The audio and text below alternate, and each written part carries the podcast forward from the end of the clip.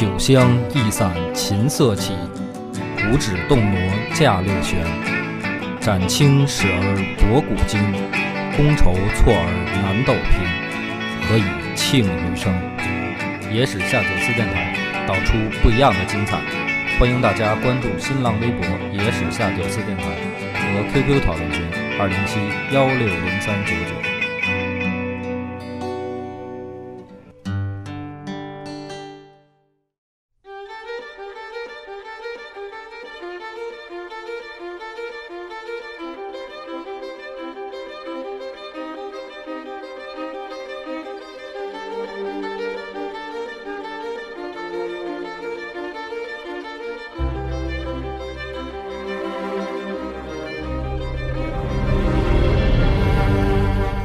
欢迎收听《野史下酒》，主播恶八波，大飞，老问了，黄月，咱们聊一个这个个人感情方面的这个问题啊，不是不是男女这个感情啊，就是帆儿哥，你觉得啊，这人生什么时候最最得意？就是你可以想象，就是今后或者之前，你什么时候最得意？其实我想的，我一我从小我就这么想，啊？对，可能到四十多岁的时候吧，有钱了，呃，也不能说是变成翁，啊就是大家稍微富足一点儿，那个时候最得意。然后呢，嗯所有的朋友们都能在一起，嗯嗯、在一个院儿里也好啊，嗯还是说离着比较近的区域也好啊，嗯这是一个我比较满足的一个劲头。啊，就是跟《奋斗》里边那个，呃，跟他们 loft 还不一样，乌托邦是吗？对，就是大家群居，乌托邦不行，乌托邦谁给钱呀？乌托邦是真不花钱，里边是。群居在一起过没羞没臊的生活，对对对，是吧？这个这个比较得意。但是按实际来说，就是大家最好能在几个小区里离得不是太远，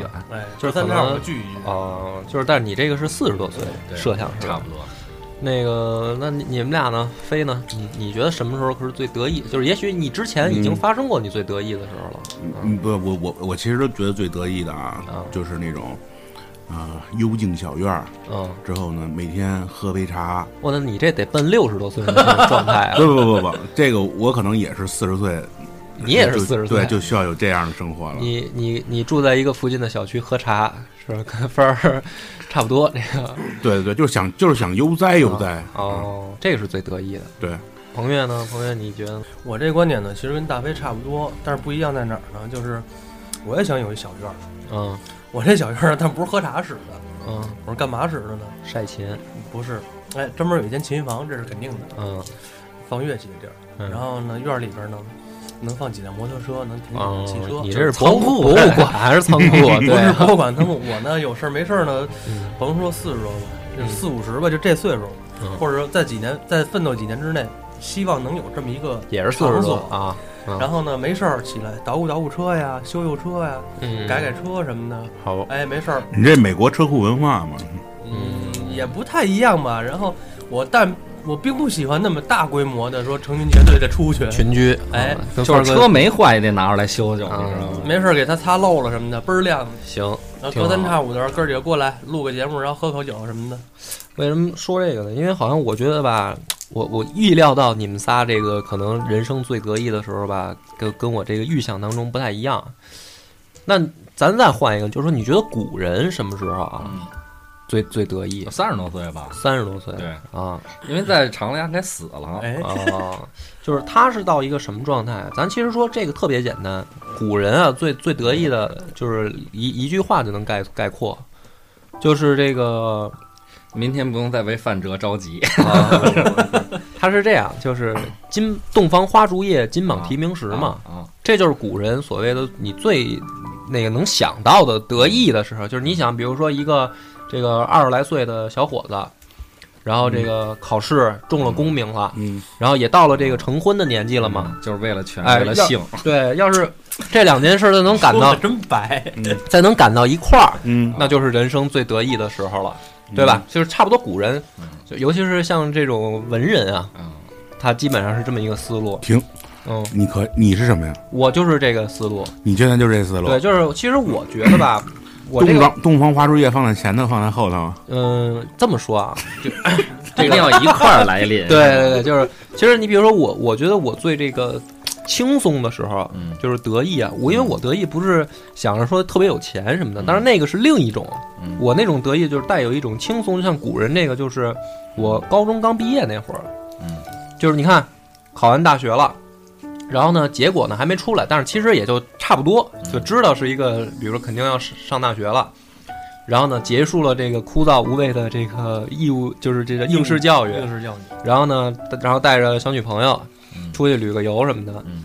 就是我觉得这种状态呢是最符合这个，就是古我我概念当中古人那个那个状态。就是你想这个人他考完科举了以后呢，嗯他也比如说他他也知道这个差不多能当官了，嗯，然后呢开始琢磨着说找门亲事吧，然后就是这个时候可能跟我理想当中那个最契合。其实这种机会有的是，啊，就是唯一的目的就是唯一的不同就是你得多换几次媳妇儿，啊，你每次都能爽，你知道吗？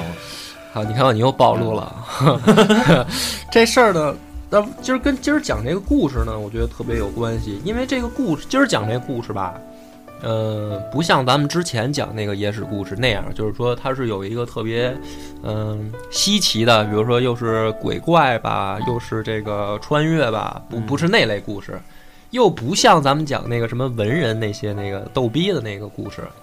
这个今儿讲这个有点小情调在里面，就是你看我我读这个故事的时候呢，咱先埋这个扣儿嘛。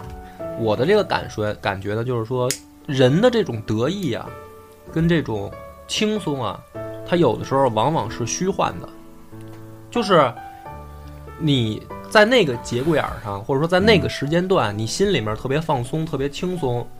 比如说，比如说我进大学之前，包括我大学的时候，啊，我那个时候心里面心态上我是特别轻松的，因为我感觉就是我终于不用再是特别特别单调的对学学习，然后考试，然后我将来我梦想着，比如说我要干什么什么，就是说我要有一番作为啊什么，那个那个时候嘛都有这种状态，就是我将来走出校门以后，我要我要创业是吧？那你还算明白的？为什么说你还算明白呢？你最起码你知道你以后你想干什么。对啊，就是，但是但是呢，这种这种想法呢，就是它其实特别轻松，因为你不用说那个时候就开始说我真正要面临一些问题抉择，嗯对吧？就比如说我他妈的真的毕业了业以后，要说我这个就业问题，就业，我说下个月我再找不着工作，我我这个我在吃饭，倒也不至于饿死，但是我饭在哪儿，对吧？比如说你现在工作也是，就是说要真有一个什么事儿啊，一个任务啊什么的，或者要出趟差啊，你不会说特惬意的去想象，而是说你特别实际的去做计划了。嗯包括你比如说咱们这个下一期录什么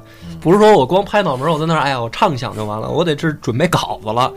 但是那个大学那个刚刚刚刚就是十八九岁、二十来岁那时候吧，我不是这么想问题的。嗯这就跟古人也一样，这古人呢，他可能比如说十年寒窗苦读啊，然后一朝金榜题名，他也有这个状态，就是说我幻想着将来我走上仕途了，然后我要比如说为国家效力，然后我要有一番作为。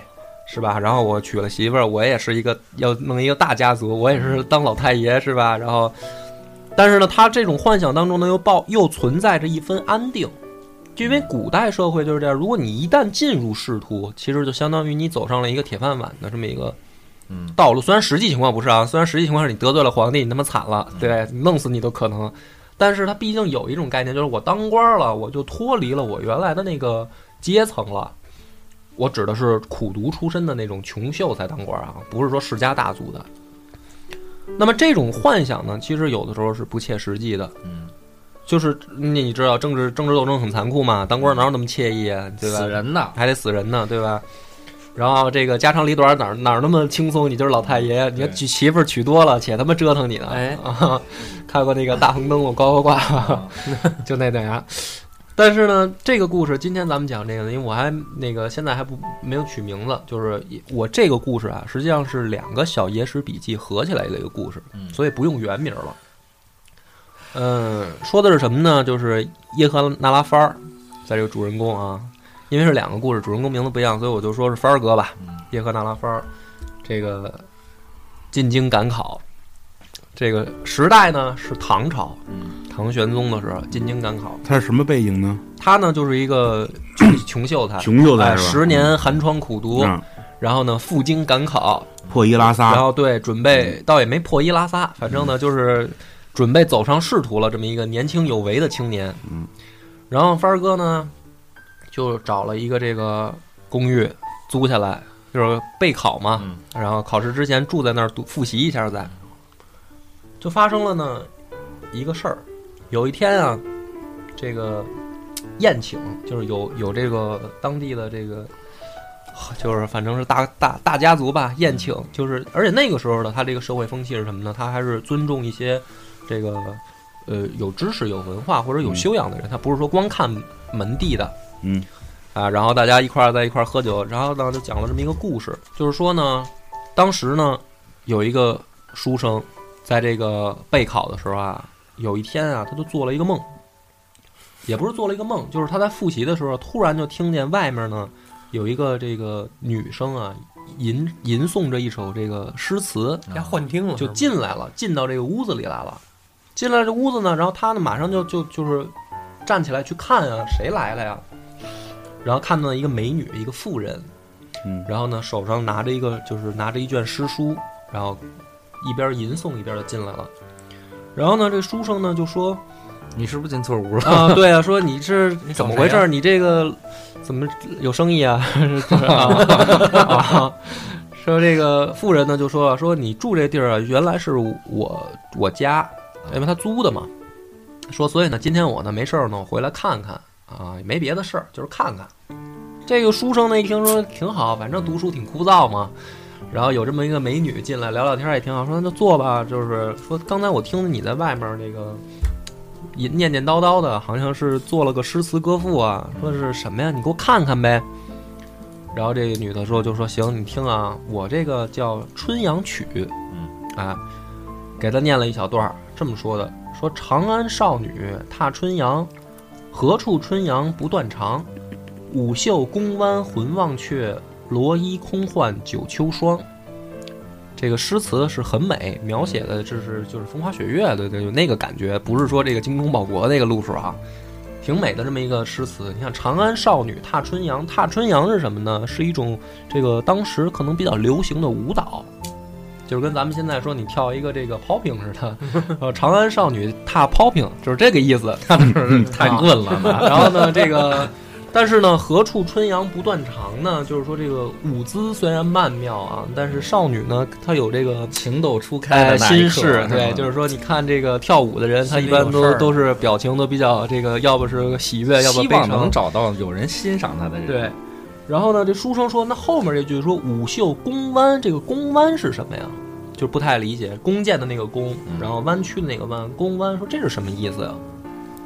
这个少女呢，不是这个这个妇女啊，就说说你看着啊，就是把这个书扔一边啊，然后就开始跳舞。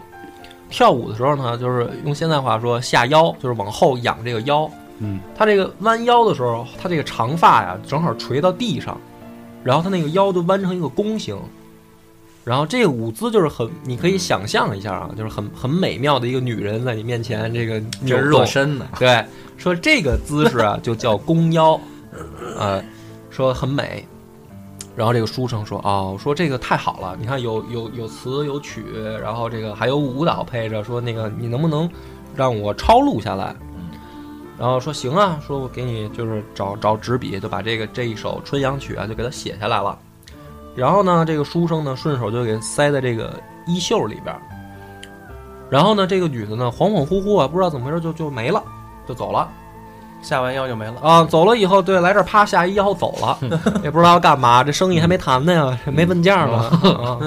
然后呢，这个这个书生啊就醒了，说哦，说做一梦，就是读书读累了，趴桌上睡着了，梦见这么一个女的进来，又唱歌又跳舞的，嗯，怀春了。哎，可是呢，这个袖子里边那东西袖子里面一摸，哎，这还在，还有这么一首这个《春阳曲》，真的在袖子里面。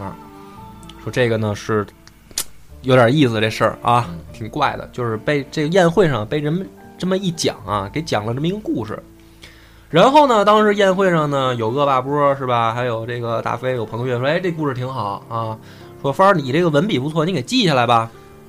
就把这个事儿呢给记下来了。这个事儿呢，在这个唐传奇里面呢，就是这个《异梦记嗯》啊，是这个故事。芳儿呢就觉得这事儿挺好的，嗯，这个自己也是寒窗苦，什么时候也能做这么一梦啊，是吧？然后呢就赶考，赶考的时候呢，就是这一年啊，属于这个竞争比较激烈，嗯。嗯，人比较多，人比较多，嗯。而且呢，20比1的对，都是都是有才气的，嗯。嗯，这个都都都挺厉害。帆儿呢，这个经过一轮的这个拼杀呀，在考场上，反正这个以自己的才气和这个智慧，然后一举呢这个提名，就是金榜题名了。嗯这一期这一班儿呢，就是这一个这一次考试呢，一共呢有三十七个，就是加上番儿是三十八个人，就是中了进士。而番儿哥呢，最牛逼的是在这里面呢排名第一。于是呢，这个就有贵族啊，就找到法儿了。这个贵族是什么呢？就是皇帝的这个，呃，就是就是公主，公主的闺女要出嫁。嗯，然后这意思就是说，小伙子，看你这个 玩的不错你这个不错不错不错的啊你这个相貌，将来这个不可限量啊，前途啊，是吧？就是干脆就跟我们家闺女，咱们这个一块儿就是捏不到一块儿啊，挺好啊。反而呢挺高兴的，你说这个，你看金榜题名，嗯，然后又有这个好亲事上门儿，好事儿，好事儿，特别好，哎呀，太好了。但是咱们得插一句，就是说啊，在唐代的时候呢，好多人不愿意娶公主，这个有点儿这个，有这个你你们想想为什么？事儿多呀。对，就是唐朝的时候，这个制度啊特别奇，就是也不是奇怪，特别有意思的是什么呢？公主嫁到这个，不管是呃名门望族还是就是平头老百姓啊，公主是有工资的，就是公主是自己会带一个一波人，然后自己是有工资的，朝廷就相当于是给她发俸禄，发俸禄，哦，然后公主是自己还有一个小团队的，嗯嗯这个小团队是不因为你嫁到这一家这家里面而解散的。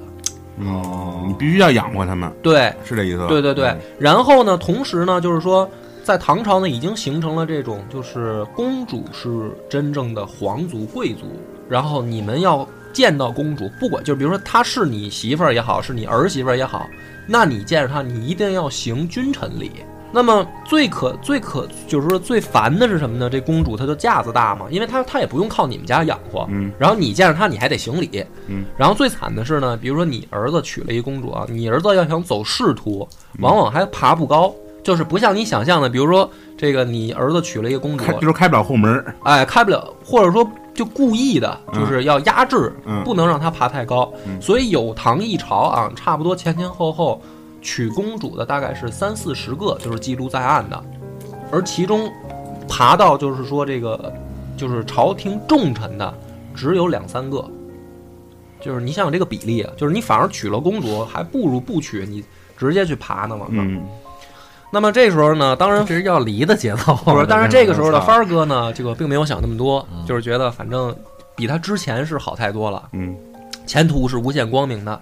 可是呢，这个时候呢，就是在这个一个同一时间、不同的地点发生了一个这样的对话。这个地点是哪儿呢？是皇宫的这个司天监。司天监就是什么呢？观察这个天文星象的这么一个单位。气象所，哎，气象局的，就跟这个唐玄宗老李呢说，说我呢夜观天象，发现我们大唐呢将有一场这个也不能说浩劫，反正就是将有一个变动，这个变动会影响你的这个王气。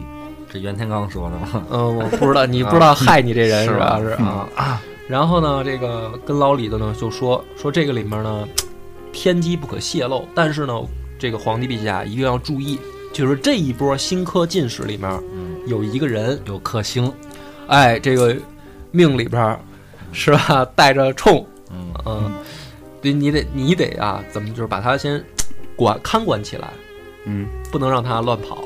嗯，这个人呢就是叶赫那拉番儿嗯啊，就是番儿哥。嗯那老李呢一听这事儿呢，就是也挺重视的，嗯就说那那这个赶紧啊，我说我打听打听这孩子在哪儿呢？一打听，哎，哦，这个正好是一个这个公主要招他为女婿嘛，嗯说挺好，就把这公主叫来了，说把这个帆儿这小子看住了啊，千万不能让他乱跑。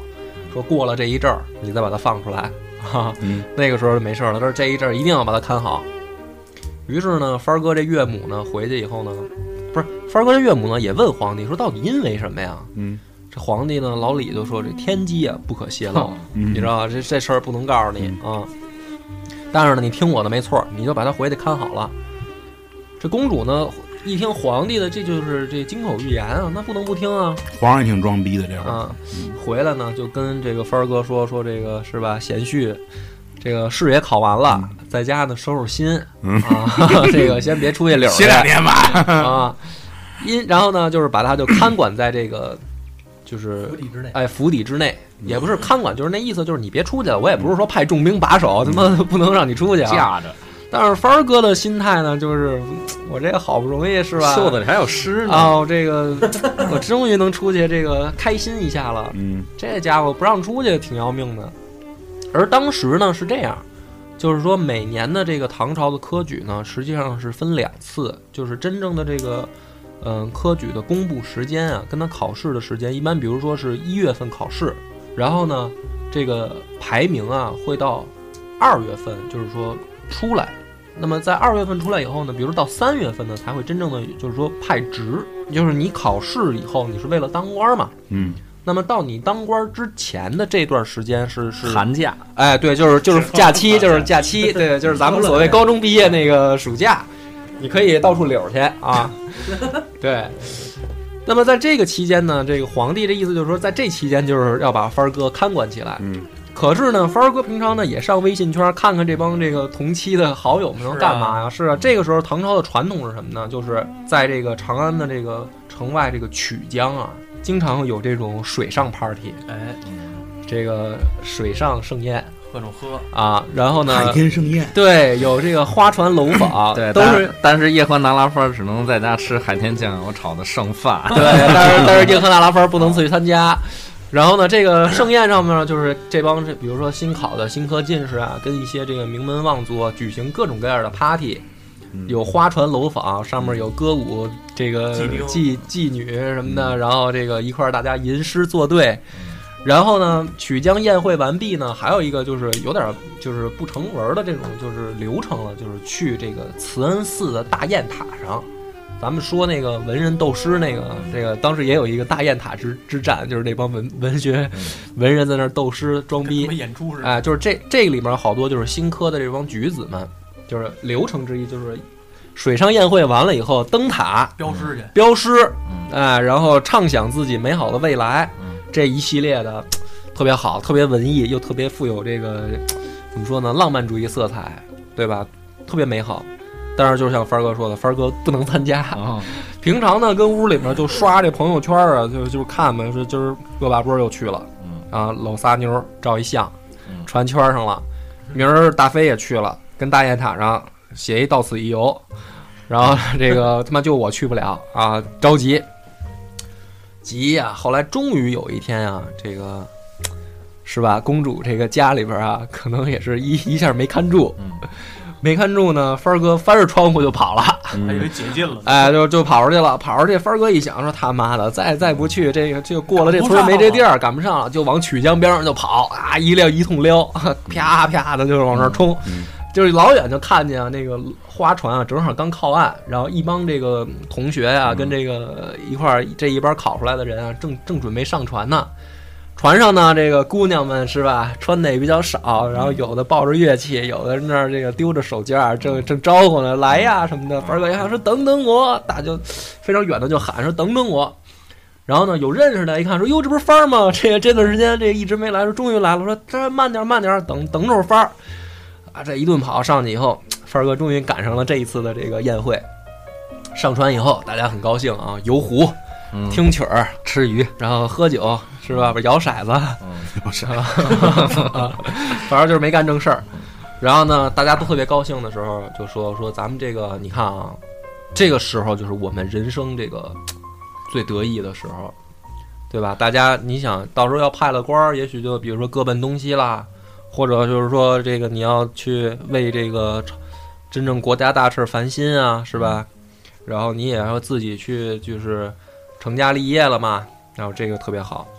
特别好呢，怎么办呢？文人嘛就好嘛，就是说咱们能不能就是把这个美好的时光记录下来？我们就是写一些诗啊，写一些这个赋啊什么的，把它记录下来，就相当于咱们现在说高兴了以后，咱们拍点照片儿什么的，然后发到朋友圈上。帆儿哥这时候就动情了，说这个我要我我要我要赋赋诗一首，就写了那一个《游曲江赋序》，嗯啊，就把这个事儿要记录下来。但是呢，据这个故事里面记载呢，帆儿哥的文笔实在是太好了，嗯，好到什么程度呢？这个船写翻，对这个诗一写出来啊，大家就争着要看，说哎呀，哎哥看，给我先看一眼，给我先看一眼。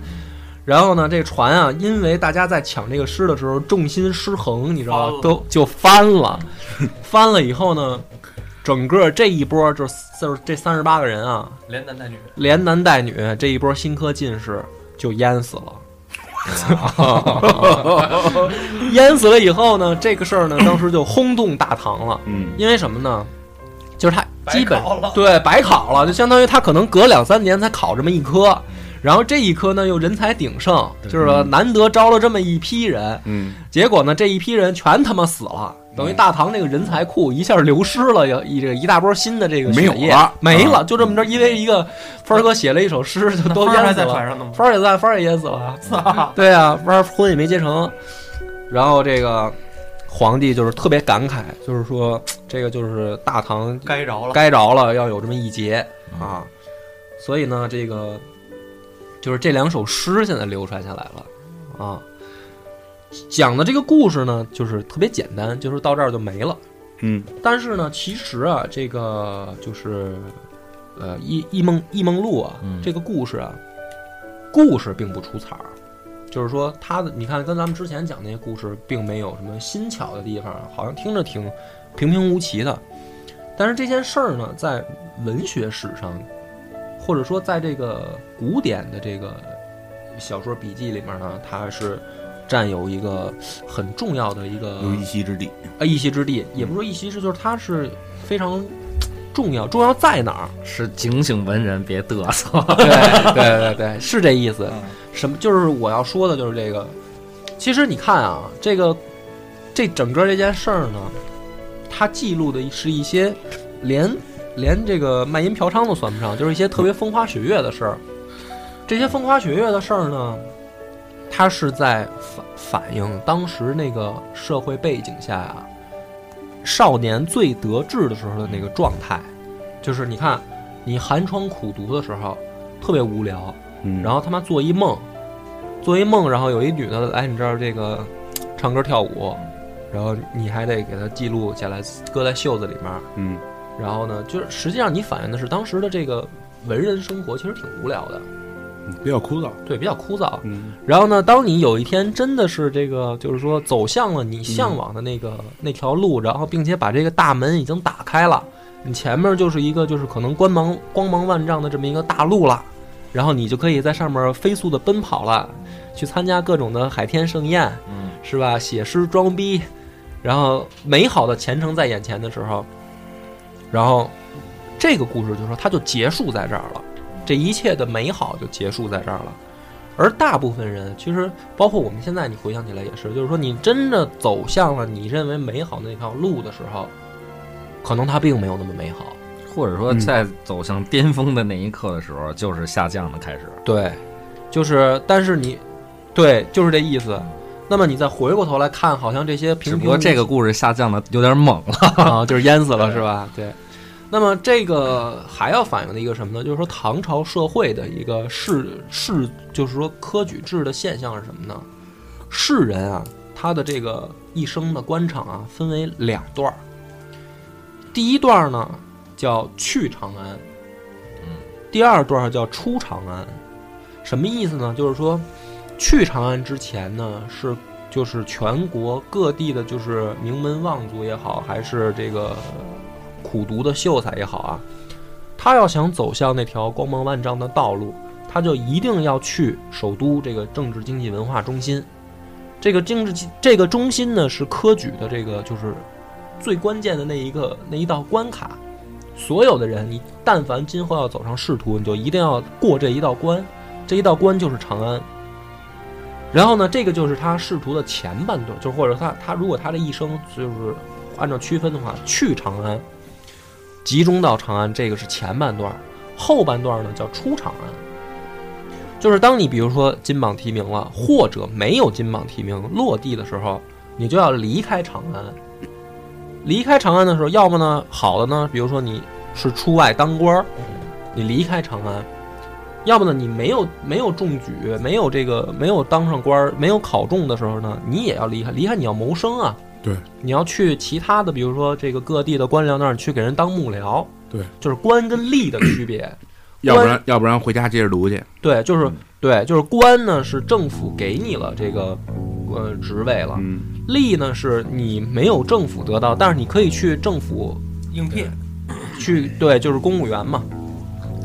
那么所以呢，进长安跟出长安，所以长安城呢，就是在那个时代变成了一个美好的一个向往。圣地，圣地，就像就像我们现在的这个北上广一样，就是比如说好多人呢他的这个人生的梦想可以说是这个去北上广跟出北上广。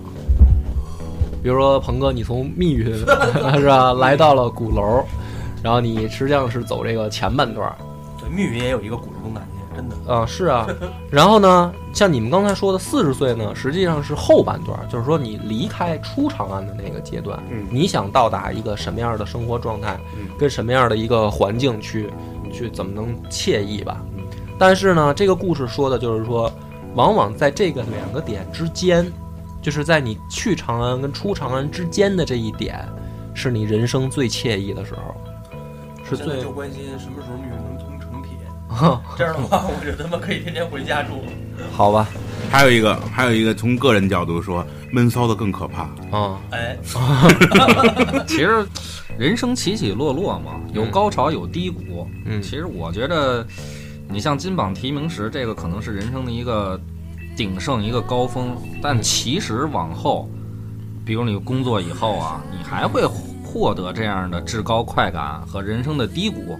嗯，当只有这样，就是两者相结合的时候，嗯经历次数多了，嗯你可能你的这个人生路上就走的比较安稳。但是呢，最爽的那一刻，可能就是第一次的高潮。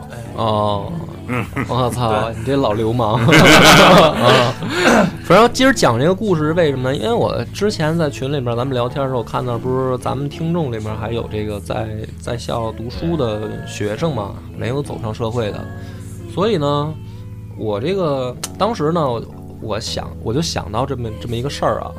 今儿我觉得借着这个故事，我就可以说一下，就是如果你已经这个工作了，你在听我们电台的时候，你可以就是到这儿就结束了，不用听了。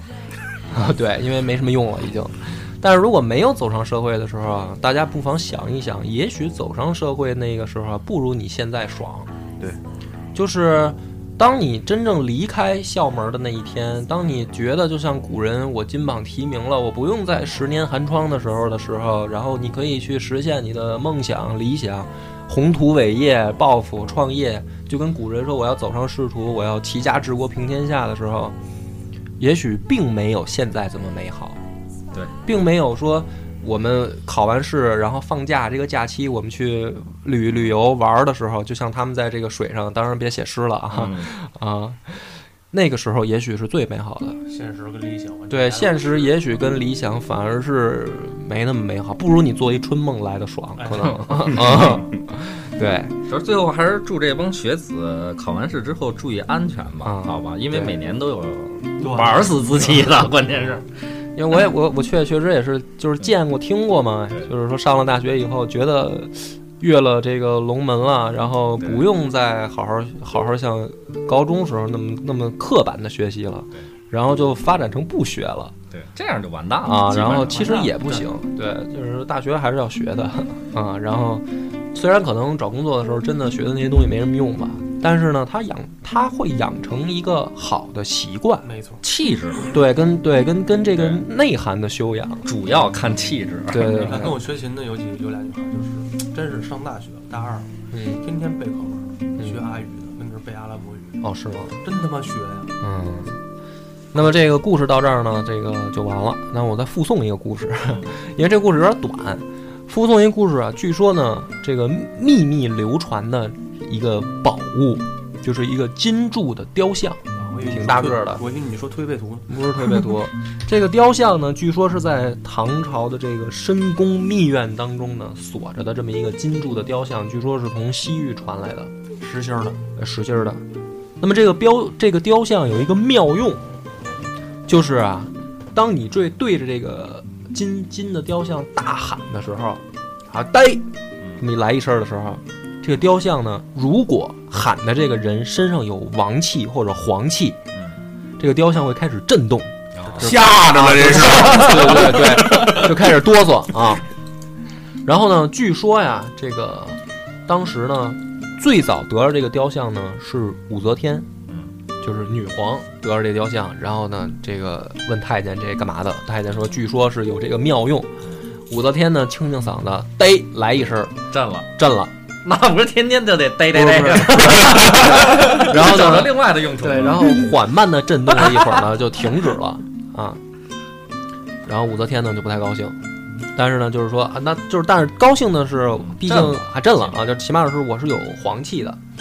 然后呢，这个就就是呃，武则天的结果也知道吗？其实她真正当皇帝的这个时间时间不长其实不长，嗯。然后呢，下一个呢就是唐玄宗老李，老李呢晃晃荡荡有一天来到雕像面前，然后问这个高力士说：“哎，这是什么玩意儿啊？”说这就是你不知道吗？说这个妙用就是你吼他一嗓子，他就开始嘚瑟啊。老李特高兴，就把自己的儿子跟孙子也叫来了，说那个咱爷儿仨啊都，试试。站好了排队啊，我先来。老李清清嗓子，叭喊一声，这个雕像啊就开始狂震，刚震，给震倒了。然后 坏高兴啊！老李是拍手，哎呦，太好了，这好，这个我得着了啊，证明我这个皇帝做的酒啊，特别高兴，特别美。然后呢，让儿子喊一声，儿子喊一声，没震，就是摔坏了呗，基本上没动这雕像对。然后孙子过来再喊一声，这个雕像呢也开始震，打，但是震的没老李那么夸张，啊没倒，但是也震了一段时间。